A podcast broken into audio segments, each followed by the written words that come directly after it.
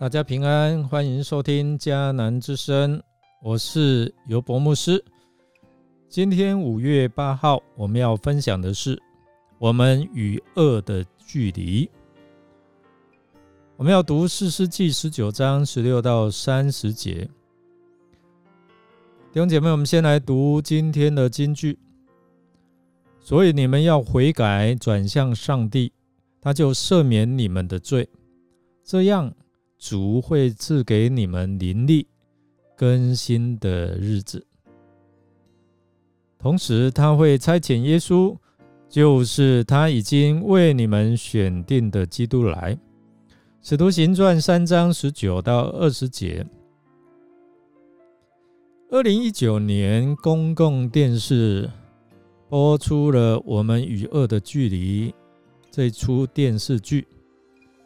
描述一桩随机杀人案发生后的各方各面，除了加害者、受害者及其家属，还有包括辩护律师、精神科医师、司法制度、新闻媒体的报道、社会及网络的舆论，以及可能犯罪的社会边缘族群。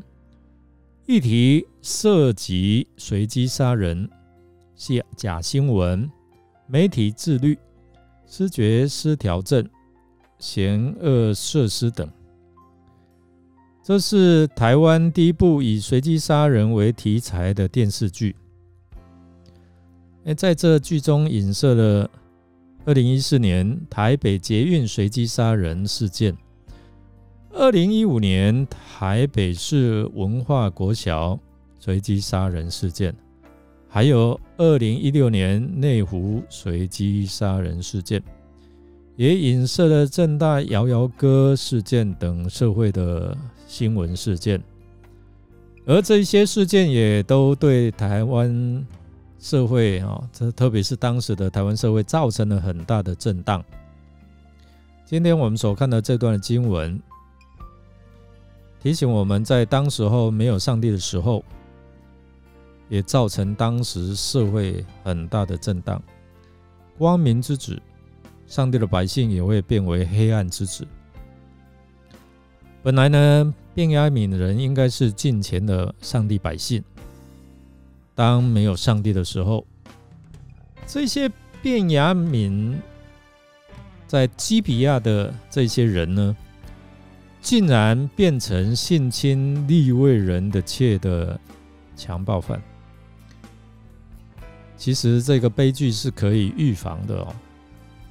但是这个利未人的仆人对主人说：“我们就停在这里，我们在耶布斯城住一夜吧，不要再往前哦。”可是主人说：“我们不要停在不是以色列人住的城里，我们呢要往前走，在便雅敏的基比亚或是拉玛来过夜。”这个利未人他应该有想到说，在摩西五经里面有招待自己同族人的条款，所以呢，他选择住在同族人当中。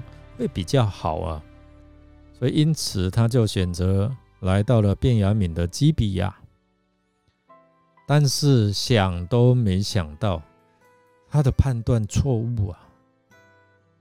来到这边，他才发觉以色列人比外邦人更偏离上帝，更邪恶。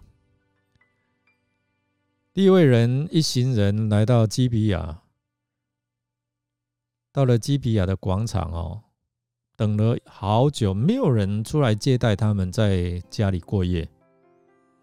当他们准备餐风露宿的时候，还好有一位好心的外地人哦，来接待利未人他们一行人，所以把他们接待到家里面哦，让他们洗脚啊。正在吃喝放松之际哦，不料。被城中匪徒盯上，他们来敲门，来威胁这个老人哦，要交出立位人，把立位人交出来，好让我们与他性交。其实这些人就是同性恋哦。这种逆性的光景，好像堕落的索多玛一样。老人也堕落到要把自己的女儿，或者是立位人的妾交出去哦。当时的社会下，保护主要的客人比保护自己的子女还重要。基比亚的匪徒很堕落，行邪恶的事。他们不肯答应呢，他们就是要这个立位人把他交出来，而立位人为了要保存自己的性命哦，对自己的妾很残忍呢。遇到自己有危险，就把自己的妾推出去给匪徒，放任匪徒整夜将他的妾性侵凌虐到快死哦。隔天早晨啊，出来发现哦，其实他的妾连敲门的力气都没有了。隔天为了要赶路，连妾的生死都不在意。哎，发觉他不动了，就把他驮啊，在这个啊深处哦的上面，然后驮回家。不仅这样，他回去哦。把它切十二块，好像分尸这样切十二块，然后派人分送到以色列所有的支派。没有上帝的时候，立位人切寄生的专业啊，就变成杀害亲人的残酷工具。也因为他不敢面对自己的生命危机，而以切的尸块。作为控诉工具，因为个人的恩怨，而其他的支派没有经过详细的调查和对质，造成了以色列人严重的内战。这样的战争也导致哦，这个便雅悯支派快要灭族啊。而这些匪徒原本是要他以他啊性交的，但是呢，我们就看到怎样？我们就看到没有上帝的时候，利未人他为了自己的好处，他自私的，不仅是推他的妾，他的妾哦出去，他也掩盖这些事实。所以造成了这场灭族的战争。以色列人原本是在牛奶与蜜的应许之地，好好的生活，但是他们却把这地变成为弱肉强食的贼窝。没有上帝的地方，处处就充满淫乱和暴力的恶。所以弟兄姐妹。在这邪恶的时代哦，恳求神来帮助我们，要谨慎过日子哦。有可能我们也参与在我们现代的恶当中哦。我们对周遭的人事物漠不关心哦。我们来默想，圣经好像一面镜子，照出基比亚匪徒。地位人的心思及行为的恶，我们借着读这段历史，求主来帮助我们，能够随时面对自己的错误，也能够及时的反省及悔改。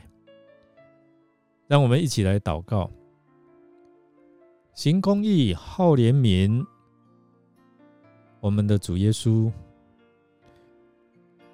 愿这邪恶的世代能在你为罪人牺牲性命的十架爱里完全的回转。